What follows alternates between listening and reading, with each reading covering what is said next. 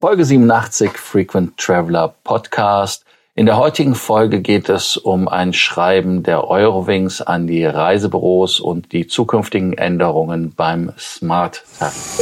Welcome to the Frequent Traveler Circle podcast. Always travel better. Put your seat into an upright position and fasten your seatbelt as your pilots Lars and Johannes are going to fly you through the world of miles, points and status. Eurowings bietet ja den Smart-Tarif an, der sich etwas unterscheidet je nach Kurz- und Mittelstrecke, äh, beziehungsweise Kurz- und Mittelstrecke und Langstrecke, um ganz genau zu sein. Und es wird ja auf der eigenen Seite als der perfekte Flugbegleiter promotet. Um, Johannes, wie sieht der Smart-Tarif heute aus? Ja, der Smart-Tarif ist so das Mittelprodukt, was Eurowings anbietet. Ähm, man fängt ja auch mal ganz unten zu starten mit dem Basic-Tarif an. Der Name ist Programm im Basic-Tarif, ist kein Handgepäck, äh, ist nur Handgepäck inkludiert. Ähm, Im Gegensatz zu Ryanair auch weiterhin äh, das Köfferchen mit den maximal acht Kilo.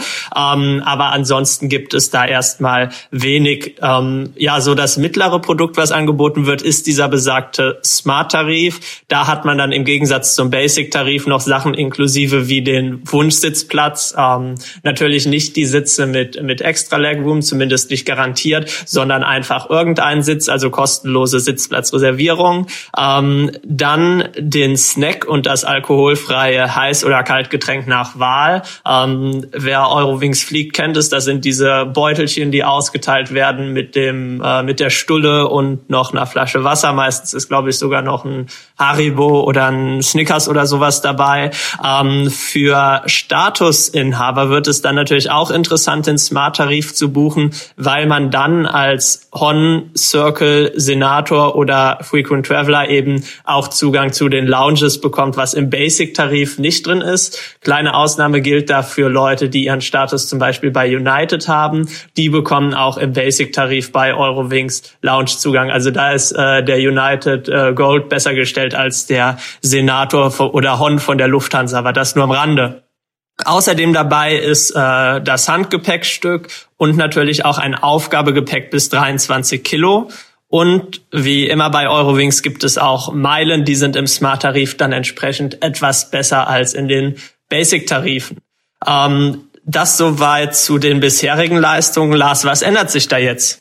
Ja, die Änderungen, die in den Schreiben an die Reisebüros äh, ja angesprochen worden sind, betreffen den Snack. Und äh, der Snack ist wohl anscheinend nicht so angenommen worden bei dem Kunden, wie die Eurowings schreibt. Und man sagt, dass man nach dem 4. Juli diesen nicht mehr an Bord anbieten würde. Und anstatt dessen ähm, kann man sich dann mit mehr Auswahl, mehr Flexibilität und vor allem auch in einer besseren Qualität äh, das Essen zu, äh, ja, zu buchen. Das heißt also, das, was man ja schon aus den anderen Reisekassen kennt, dass man jetzt da diese Verspeisung ja nicht mehr macht. Ähm, gut, ich sage jetzt mal ehrlicherweise, ähm, das, was als Snack äh, betitelt wurde, ist jetzt nicht wirklich immer äh, top. Ich habe da jetzt kein wirkliches Problem mit. Das, was halt dann ähm, verbessert worden ist, ist, dass die Leute, die den Smart-Tarif buchen, Priority Boarding bekommen. Und damit kann man halt auch wirklich ähm, ja seine Tasche, sein, sein Gepäck, sein Handgepäck unterbringen. Die Frage ist natürlich nur, inwieweit das nicht noch weiter äh, irgendwelche Statuspassagiere sofern man von den Benefits der Statuspassagiere bei Eurowings überhaupt noch sprechen kann, äh, alienated, also zu Feinden macht des Ganzen.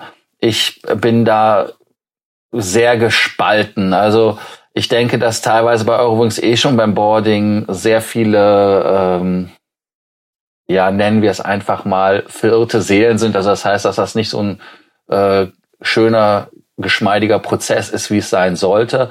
Und da sehe ich auch andere Potenziale der Verbesserung als das, was gemacht wird. Die ersten Destinationen, die äh, das neue Konzept, wenn man es so unbedingt verkaufen möchte, also die, der Euphemismus bei Verbesserungen, ich finde das immer geil, also im Prinzip ist ja eine Verschlechterung, wenn man ehrlich ist, wären Köln, Wien, Stuttgart, Hamburg, München, Düsseldorf, Dortmund und Palma de Mallorca. Äh, Johannes, wie siehst du die Veränderung und die Neuerung? Ja, ich finde erstmal ziemlich witzig, dass äh, ausschließlich hier äh, ja, Flughäfen im, im deutschsprachigen Raum aufgeführt wurden und dann Palma de Mallorca. Ähm, aber ja klar, das sind die sind die Hauptbasen, wo Eurowings äh, viel Aktivität hat. Ähm, Grundsätzlich, also den Snack werde ich nicht nachweinen, ähm, das muss ich ganz klar sagen. Äh, was ich schade finde, ist, dass das Wasser fehlt, weil, weil so ein Fläschchen Wasser trinkt man eigentlich auf dem Flug schon immer ganz gerne. Ähm, ja, die witzige Sache oder ähm, die merkwürdige Sache an solchen Geschichten ist immer, dass es auf vielfachen Kundenwunsch passiert, beziehungsweise dass äh, Passagiere geäußert hätten, sie sie wollten den Snack nicht etc. pp.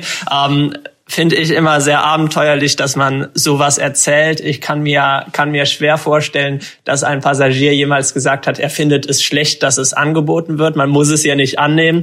Ähm, aber so ist das eben. Kosteneinsparungsmaßnahmen werden dann ganz gerne äh, als etwas anderes als das, was sie sind, verkauft. Ähm, für mich persönlich, wie gesagt, nicht so dramatisch. Ähm, Gerade auch, weil man sagen muss, das, was man bei Eurowings dann an Bord an Snacks kaufen kann, habe ich ein, zweimal gemacht gemacht, ist auch gar nicht so schlecht. Also ähm, qualitativ hat man da auf jeden Fall mehr, wobei natürlich, wenn Leistungen gestrichen werden, das immer erstmal schade ist. Dann zu dem zweiten Thema, dass man jetzt jedem Smart-Reisenden ähm, Priority Boarding erlauben möchte.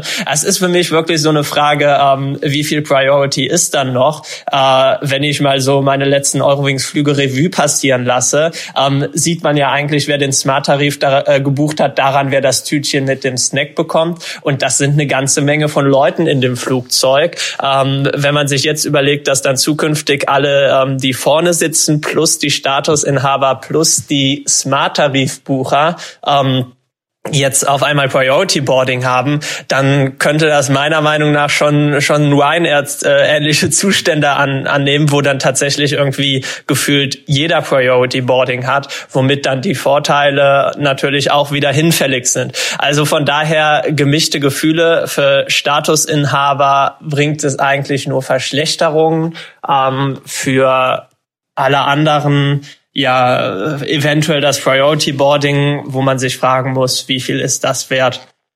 Ja, das ist äh, in der Tat äh, genauso wie du es sagst. Äh, schreibt uns doch einfach, was ihr zu diesen Neuerungen denkt und was ihr davon haltet. Einfach in die Kommentare unter dem Podcast oder aber auf Facebook, WhatsApp Ihr wisst ja, wie ihr uns erreicht. Danke, dass ihr uns zugehört habt und wir freuen uns, wenn ihr morgen wieder bei der neuesten Folge des Podcasts dabei seid. Do not forget that you can always email us, message via Facebook or WhatsApp and can include your photos too. Your story will be covered here on an episode of the Frequent Traveler Circle podcast. Always travel better.